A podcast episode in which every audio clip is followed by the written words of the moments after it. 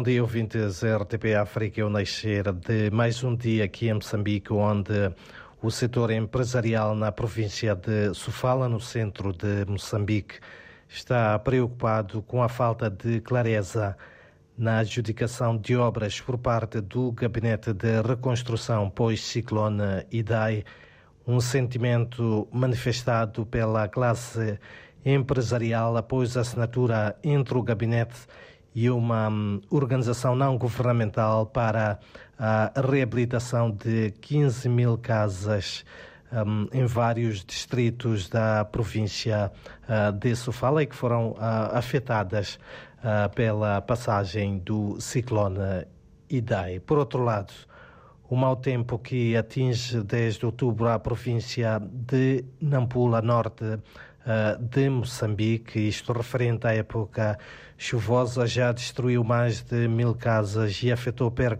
perto de uh, 6 mil uh, pessoas. São dados avançados pelo Instituto Nacional de Gestão de Risco de Desastres, INGD, na província de Nampula, que uh, avança também que necessita de 43 milhões de meticais, cerca de 7 milhões de euros, para implementar o seu plano de contingência para a época chuvosa 2022.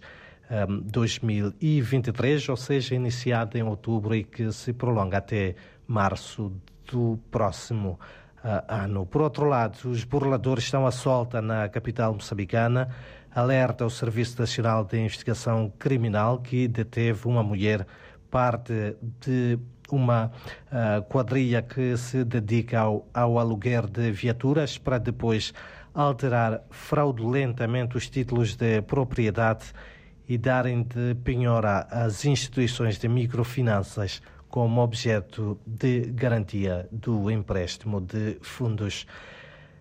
Também uh, por ocasião da festa de transição, a festa, a transição de ano. Um, uh, o ambiente uh, já se mostra algo agitado aqui na uh, capital moçambicana, onde os cidadãos, um pouco também pelo país, eh, vivem este momento. A direção do Hospital Central de Maputo, que recebeu este ano um elevado número de vítimas de traumas resultantes de acidentes de aviação e também de agressões físicas.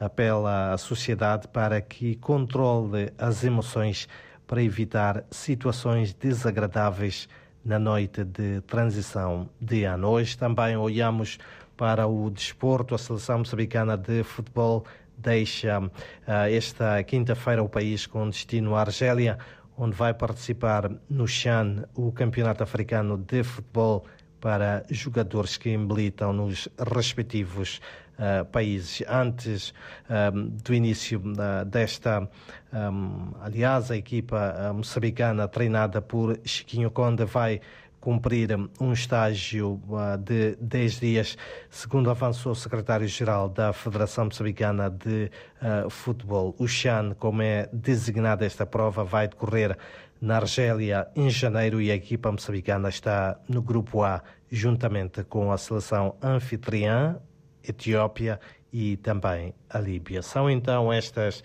algumas das principais notas de destaque para este dia em que a temperatura máxima prevista aqui para a capital moçambicana volta a ser de 33 graus. É bastante calor.